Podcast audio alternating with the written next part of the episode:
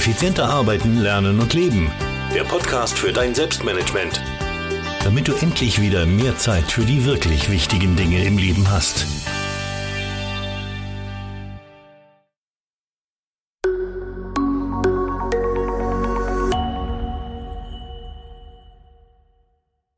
Ich freue mich sehr, dass diese Podcast-Folge wieder einen Werbepartner gefunden hat und noch dazu einen, den ich sehr, sehr schätze, weil ich selbst schon jahrelang Kunde bin. Die Rede ist vom Brain Effect.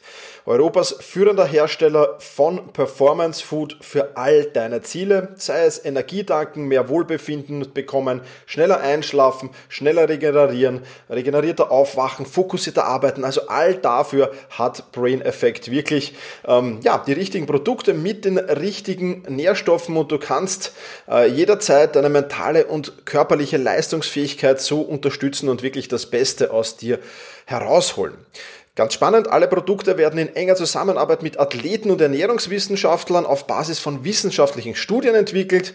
Ja, und deswegen ist das wirklich sehr, sehr empfehlenswert. Das Produkt, das ich dir heute vorstellen will, ist das Sleep Spray. Und der ist vor allem dann für dich spannend, wenn du abends ja, schlecht oder nur schwer einschlafen kannst. Dein Schlaf ist ein wirklich wichtiger Hebel für den Erfolg und du regenerierst dich im Schlaf. Ich habe schon einige Podcast-Folgen ja zu diesem Thema gemacht. Und Melatonin, das hilft dir beim Einschlafen und das ist ein natürliches Schlafhormon. Und mit dem Sleep Spray kannst du dir das einfach ja, in den Mund sprühen und am nächsten Tag bist du fit und erholt und bereit für neue Bestleistungen.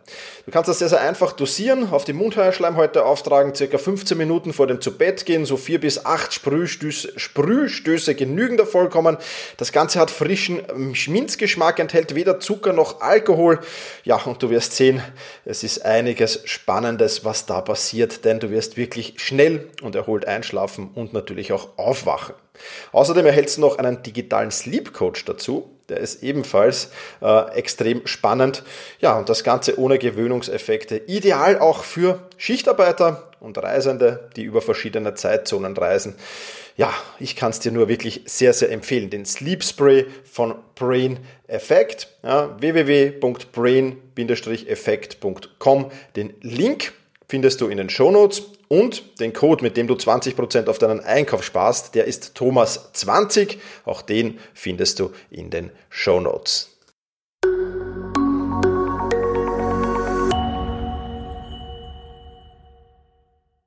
Hallo und ein herzliches Willkommen in dieser Podcast-Folge. Mein Name ist Thomas Mangold und ich freue mich sehr, dass du auch diese Woche wieder mit dabei bist. Heute wieder ein Interviewpartner, nämlich Christian Konrad. Und der Christian ist Moderator, Mentor, Redner, Autor, Blogger, Podcaster und Unternehmensberater und hat ein extrem spannendes Thema, nämlich wie man sich als Unternehmen für Mitarbeiter und Kunden magnetisch machen kann oder wie man magnetisch sein kann als Unternehmen. Und bevor du jetzt sagst, ja, Moment mal, aber ich bin doch eigentlich kein Unternehmer, hm, das würde ich nicht sagen, denn du bist der Unternehmer deines eigenen Lebens und insofern kannst du auch hier extrem viel mitnehmen. Ich kann das jetzt und hier schon sagen, weil das Interview mit dem Christian schon aufgenommen ist und ähm, er einfach extrem viele spannende Tipps gibt, die natürlich für Unternehmer da sind, die für Unternehmen da sind, aber die jeder auch eins zu eins in seinem eigenen Leben umsetzen kann. Und deswegen kann ich dir nur empfehlen, hör rein in diese Podcast-Folge, denn sie ist sehr, sehr spannend und von vielen, vielen spannenden Fragen auch geprägt. Ich höre schon auf zu plaudern und sage einfach Vorhang auf für das Interview mit Christian Konrad. Ja, hallo Christian, freut mich sehr, dass du dir Zeit für dieses Interview genommen hast. Ich habe im Intro schon ein wenig über dich erzählt, aber erzähl doch mal selbst, wer bist du und was genau machst du? Hallo Thomas, ich bin ganz happy, dass ich bei dir im Podcast sein darf. Danke für die Einladung. Freut mich sehr gerne. Wir haben hier die Achse Bremen-Wien. Ja, ich sitze in Bremen in, in Norddeutschland, wohne auch seit 25 Jahren in Bremen. Okay. Komme ursprünglich aus dem Konsumgütermarketing, habe also mhm. ähm, über elf Jahre in großen Konzernen gearbeitet, war im Marketing tätig, war Marketingdirektor für Deutschland, Österreich, Schweiz für Kellogg's in der Funktion war ich auch mehr, mehrfach in Wien, habe ich auch meinen ja. Taxifahrer kennengelernt. Von genau. Und ähm, dann hatte ich eine Nach habe ich eine Unternehmensberatung aufgebaut im Thema im Bereich Nachhaltigkeit und seit zwölf Jahren bin ich tätig als Coach, Trainer, Moderator, Teamentwickler, Organisationsentwickler und mein Thema ist die Unternehmenskultur. Ähm, genau. Und ich nenne das magnetische Unternehmenskultur.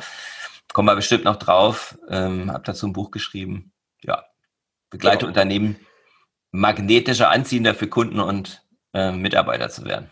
Super, super. Da werden wir jetzt genauer einsteigen darüber, weil ähm, ja, ich habe auf deiner Website natürlich und in den sozialen Medien ein bisschen herumgegoogelt. Das ist echt Wahnsinn, was du machst. Ähm, also Respekt mal äh, zu aller, allererst. Ähm, aber erzähl doch mal, was ist denn eigentlich Unternehmen, Unternehmenskultur genau, beziehungsweise was ist für dich magnetische Unternehmenskultur? Ja, fangen wir mal an mit, was ist Unternehmenskultur? Das ist tatsächlich auch eine Frage, da streiten sich auch die Gelehrten drüber, was das jetzt ist. Für mich ist das die Summe aus allen Einstellungen, Haltung, also Mindset sagt man ja heute, ne? Mhm. Verhaltensweisen und Kommunikation in einem Unternehmen. Okay. Das ist meine Definition. Ich habe gerade von einer Kollegin gelesen, gestern ganz interessant, einer australischen Kollegin von mir, die sagt, Unternehmenskultur, das sind die Regeln der Zusammengehörigkeit. Also, wann man, wann man zu einer Gruppe dazugehört, das sei mhm. Unternehmenskultur. Und wahrscheinlich gibt es da starke Überschneidungen. Ja. Ja, und magnetisch ist eine Unternehmenskultur, wenn sie so attraktiv ist, dass Menschen kommen und auch bleiben. Mhm. Also es geht gar nicht unbedingt darum, nur zu kommen, sondern es geht auch vor allen Dingen auch darum, zu bleiben. Ja, ja. Absolut, absolut. Also ja, die, die sind gerne dort, die sind gerne dort. Also das merkst du ja, wenn du Kunde bist oder so. Ne? Ich erzähle mal von meinem Weinhändler, Herrn Rubel, ja. Ähm, und ich, ich, ich gehe da einfach unheimlich gerne hin. Ich habe einfach gerne ein kleines Gespräch mit ihm, natürlich über Wein, ja, äh, aber ich gehe da einfach gerne hin und meistens gehe ich natürlich mit ein, zwei, drei, vier, fünf, sechs Flaschen Wein wieder raus. Ne? aber, aber erstmal ist es so, dass ich dort auch gerne bin, ja, und ja. dann erzähle ich dir davon und so. Das ist halt für mich absolut magnetisch. Und genauso ist es bei, ähm, bei Unternehmen, wenn jetzt Leute gerne in einem Unternehmen arbeiten, dann passiert dann vielleicht auch das, dass du halt mit Leuten abends ein Glas Wein trinkst und die erzählen dir von ihrer Arbeit und warum sie so gern zur Arbeit gehen. Das ist sozusagen der absolute Best Case. Aber das wäre für mich ein Zeichen für magnetisch. Die gehen da so gerne hin und erzählen auch ihren Freunden und Bekannten davon, warum sie gerne ihren Job machen und sind zufrieden. Ja. Super, ja, sehr, sehr cool. Ja. Und dann ist ja besonders ein, ein, ein, ein, ein Teil der Unternehmer, nämlich die mittelständischen Unternehmer, für die sagst du ja, ist, ist Unternehmenskultur besonders ein wichtiges Thema. Warum ist das so? Ich habe gerade diese Woche ein interessantes Interview gehabt mit einem, auch, auch im Podcast bin ich interviewt worden, im Podcast von ähm, Philipp Breitenfeld, Philipp Breitenfeld an der Firma, die mit, also die, die Fachkräfte aus Osteuropa, aus dem EU-Ausland in den deutschsprachigen Raum holt.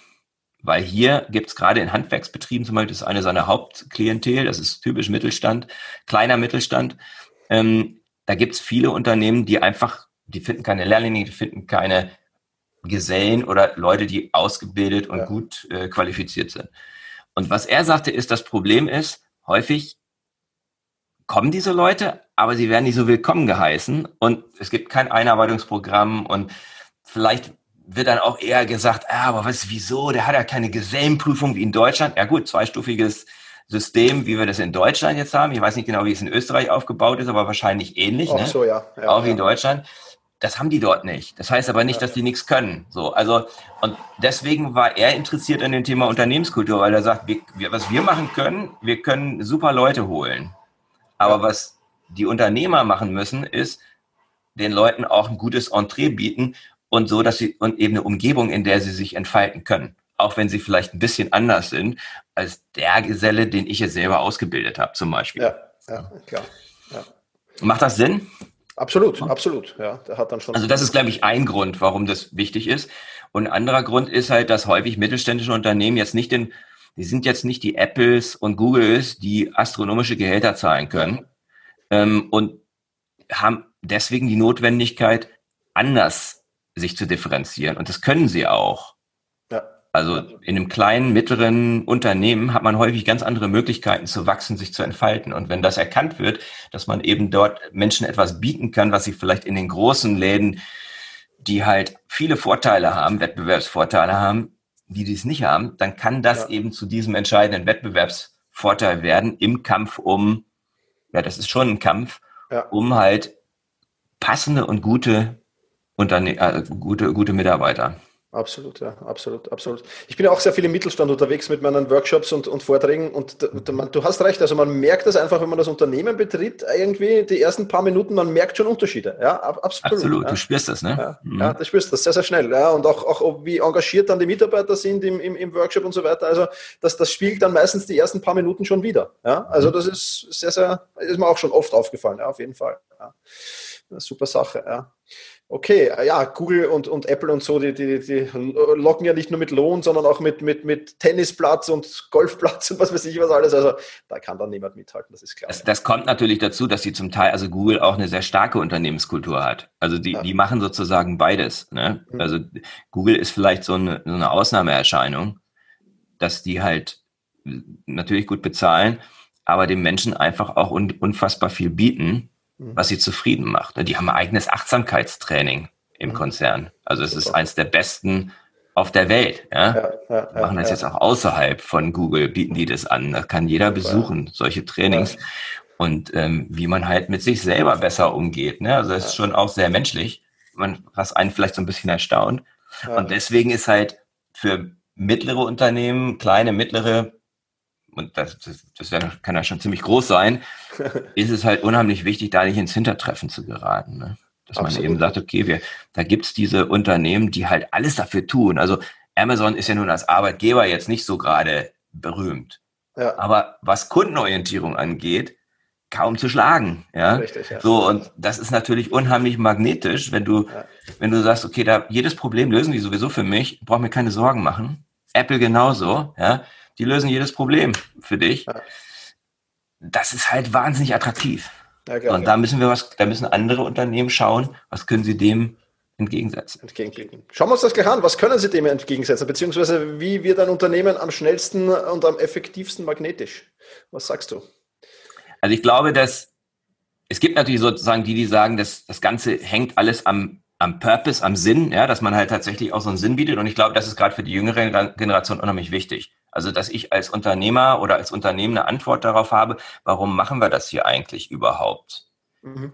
Wenn der Zweck einfach nur ist, Geld verdienen, damit ziehst du keine Wurst vom Teller, sage ich mal. Ne? Und du, du, motivierst, du motivierst auch niemanden.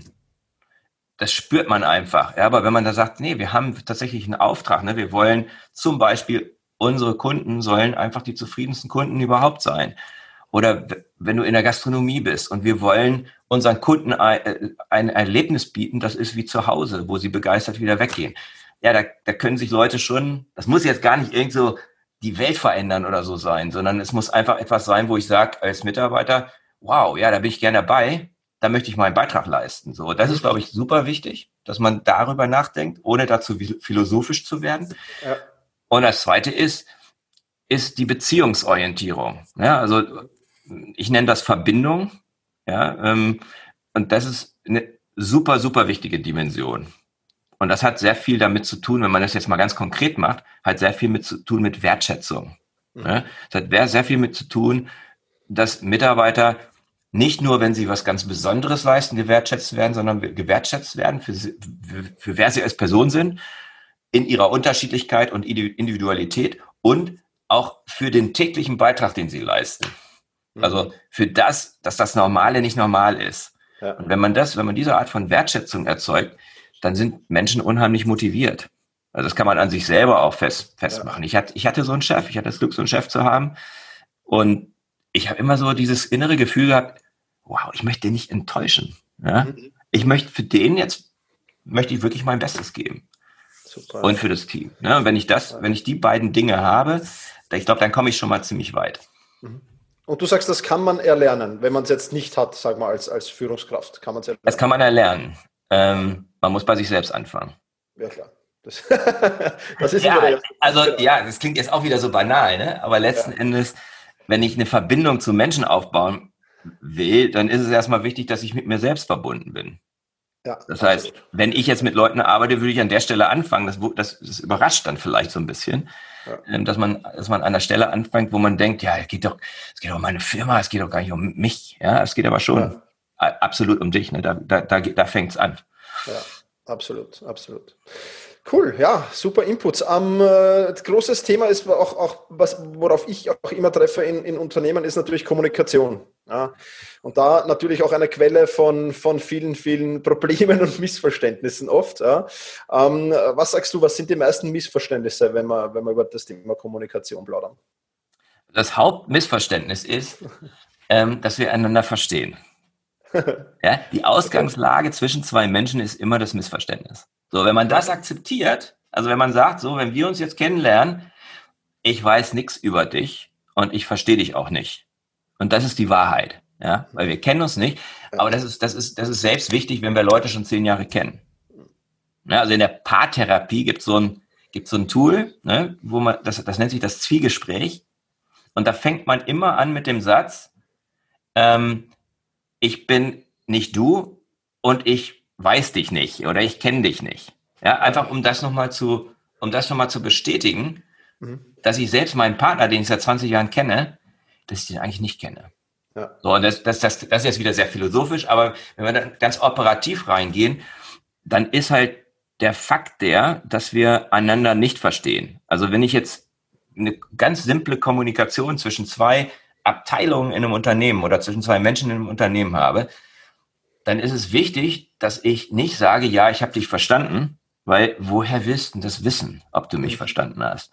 Sondern das ganz Simple, was man aktives Zuhören oder einfühlendes Zuhören nennt, ist jetzt erstmal der erste Schritt, ist zu sagen, was ich verstanden habe. Und dann können wir den Abgleich machen. Ich habe das damals im Marketing halt, haben wir das hatten wir, haben wir da nie drüber gesprochen, aber wir haben das gemacht, weil wir einfach die Erfahrung gemacht haben, wenn wir mit Dienstleistern arbeiten, immer meistens mit Werbeagenturen, die sind halt von einem anderen Stamm, ne? Mhm. Also, das ist eine andere Spezies oder sprechen zwar auch dann Deutsch, aber eigentlich sprechen die was völlig andere, eine völlig andere Sprache. So. Den gibt es ja auch Übersetzer, die nennen sich Kontakter, ja, und so weiter. Also,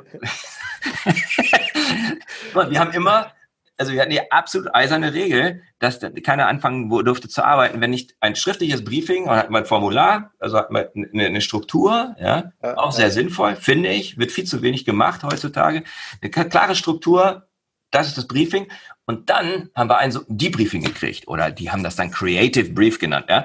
Ähm, und das war sozusagen in deren Sprache okay. Das, was sie verstanden haben. Ja. So, und wenn wir dann diesen Abgleich gemacht haben, oh, stimmt das jetzt überein? Und manchmal stimmt es halt gar nicht überein. Dann mussten wir dann noch ein bisschen hin und her ruckeln.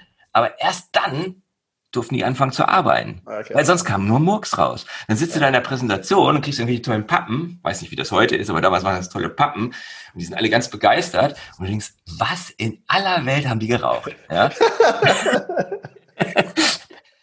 und einfach typisches Missverständnis. Und das ist halt, glaube ich, eine super wichtige Geschichte. Dadurch geht wahnsinnig viel Zeit flöten, ähm, aber vor allen Dingen geht eben auch, geht auch Vertrauen flöten. Ja. Also es ist halt beides. Ne? Und wenn ich umgekehrt, wenn ich tatsächlich das Gefühl habe, da hört mir jemand richtig zu, der, der nimmt nicht an, dass er mich versteht, sondern der will mich wirklich verstehen. Der will auch das, was dahinter steht, verstehen. Dann baut das auch Vertrauen auf. Und wenn Vertrauen hoch ist, gehen Dinge schneller und kosten weniger Geld. Absolut, absolut. Deswegen ist Kommunikation, würde ich sagen, ähm, ist eigentlich ein absoluter Schlüssel, um okay. die Unternehmenskultur ja, äh, sei mal, zu steigern an, eben an verschiedenen Punkten. Ne? Ja, ja, ja. Ich musste jetzt schmutzeln, du hast das gesehen, aber die Podcast-Hörer sehen es ja nicht, denn einer meiner ersten Kunden war eine, eine, eine Werbeagentur, also eine Marketingagentur. Ja. Und ich bin da hingekommen und habe echt gedacht, also so mit kreativen Menschen habe ich ja jetzt so, also so wirklich kreativen Menschen habe ich davor nicht gearbeitet. Ja. Mhm. Und ich habe echt gedacht, ich bin in einem komplett falschen Film, wo ich, ja, also, wo bin ich da gelandet, um Gottes Willen. Aber wir haben es hinbekommen. Also es war schon, aber ich muss mich schon sehr, sehr puh, umstellen und einstellen auf diese Arbeitsweise auch, weil die arbeiten ja komplett komplett anders auch. Ja. Die arbeiten, die denken halt auch anders. Ja. ja? Und ähm, dann gibt da gibt's, es, es gibt sozusagen die, die, die inhaltliche Komponente, aber dann gibt es halt auch noch die zwischenmenschliche Komponente. Die sind häufig eben Künstler, die, die ticken anders und ja. den hast du, musst du aufpassen, dass du nicht auf den Schlips trittst und so. Also es gibt so, ja, es gibt da halt verschiedene Dinge äh, im Umgang mit solchen Menschen, weil die halt, ja, weil die halt, ja, anders, anders ticken. Und wenn du, wenn du mit denen arbeiten möchtest und bei denen sozusagen wenn du die begeistern möchtest, dann musst du die verstehen, was die auch antreibt. Und das Absolut. ist auch wieder Kommunikation. Da musst du ja. eben dann doch, musst du auch, und das ist jetzt halt blöd im Augenblick in, in Corona-Zeiten, da kannst du es nicht, aber normalerweise musst du mit denen auch mal einen Wein trinken gehen. Ja. Und da musst du vielleicht auch mal einen zu viel trinken oder noch, noch einen und dann musst du vielleicht auch richtig fett essen gehen.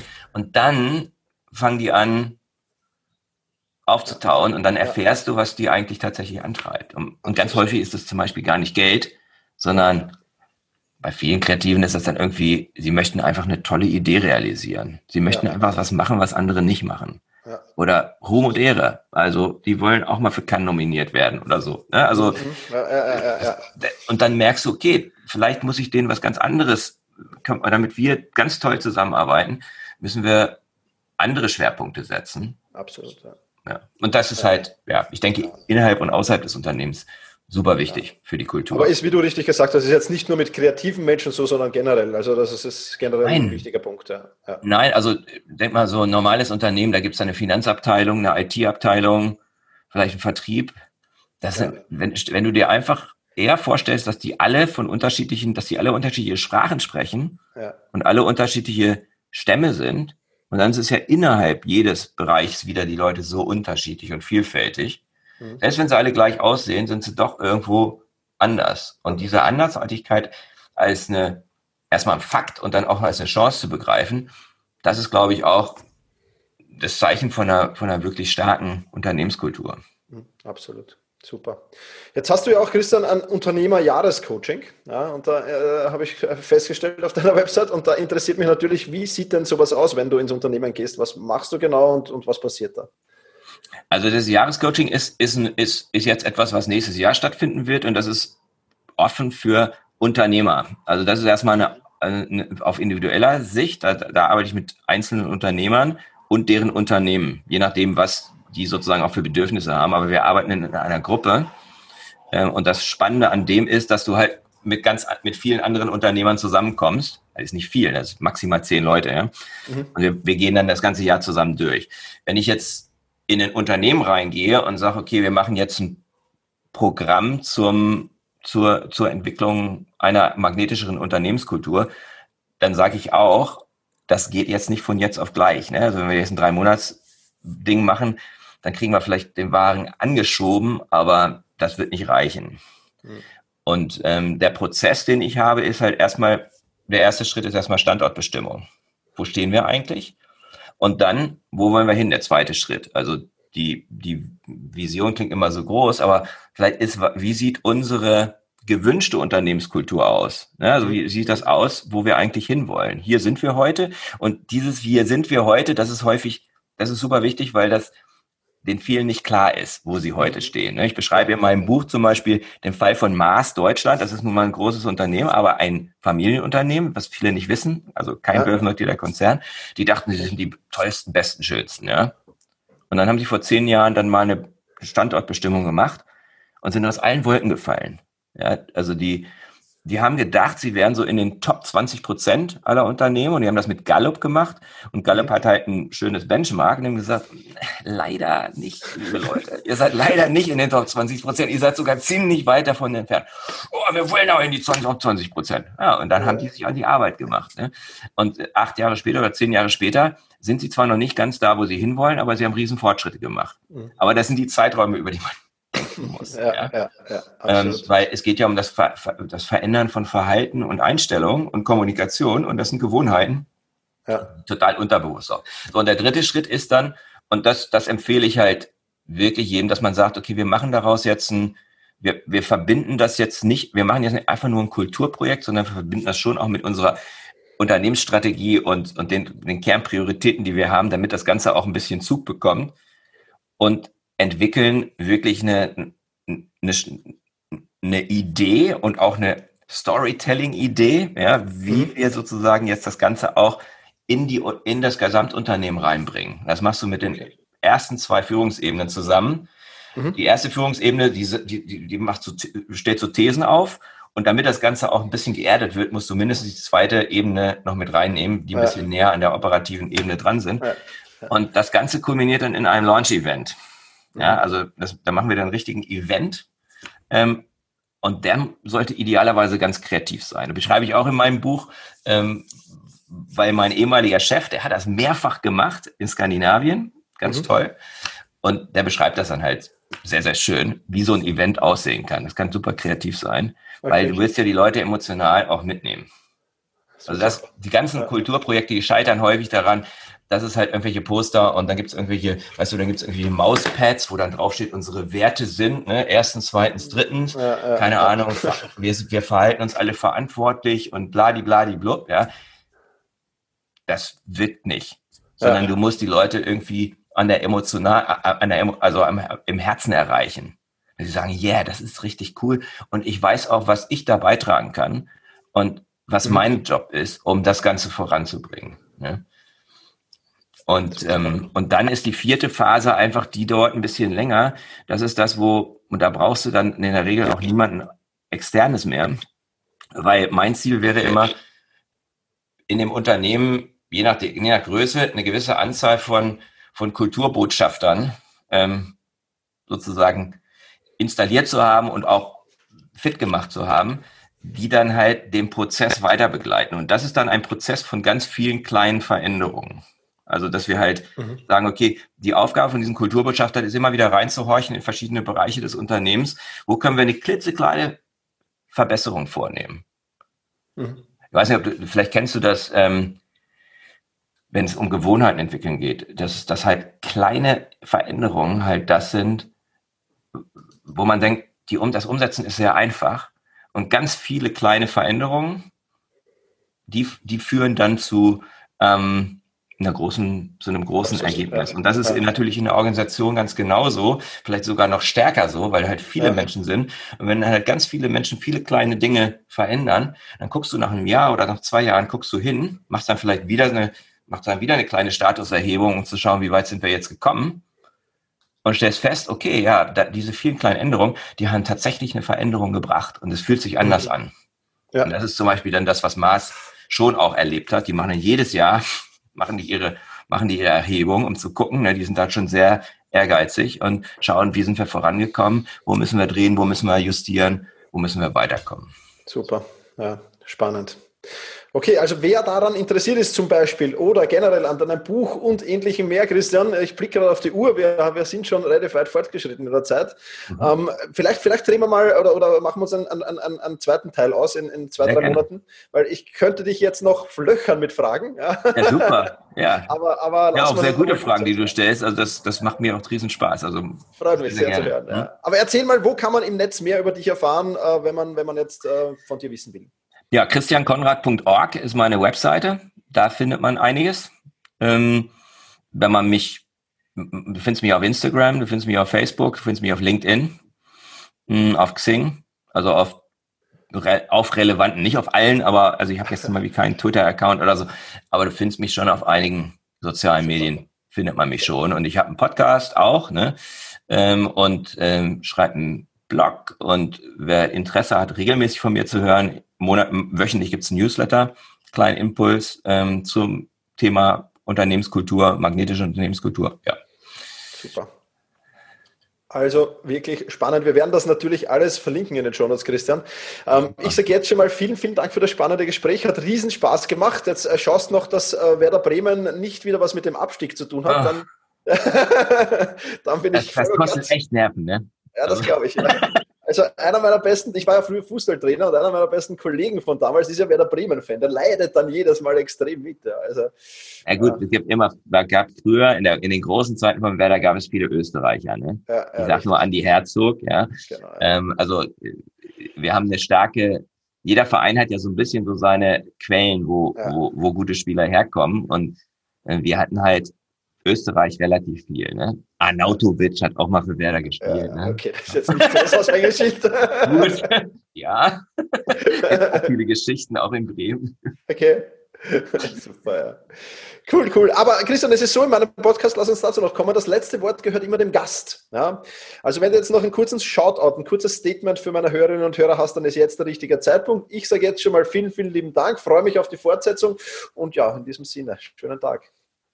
Ja, mein kleiner Shoutout ist auch ein Zitat von, äh, das ich, das ich in meiner beruflichen Erfahrung gehört habe. Versuch, Menschen dabei zu erwischen, wie sie Sachen richtig machen.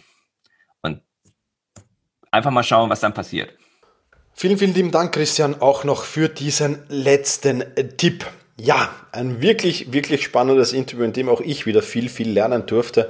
Und das ist ja immer das Schöne für mich als Podcast-Host. Ich habe nicht nur spannende Gäste zu Gast, sondern darf auch von denen lernen. Und der Christian ist mit Sicherheit so jemand. Die ganzen Links zum Christian, zu seinen Angeboten, zum Buch, ähm, zu LinkedIn und Co., die findest du wie üblich in den Shownotes. Die Shownotes, die findest du in der Beschreibung zu diesem Podcast. Da ist dann noch ein Link drin, da klickst du drauf und dann bist du auf meinem Blog und dort findest du dann alle gesammelten Links. Ich sage wie immer, vielen, vielen lieben Dank fürs Zuhören, mach's gut und genieße deinen Tag.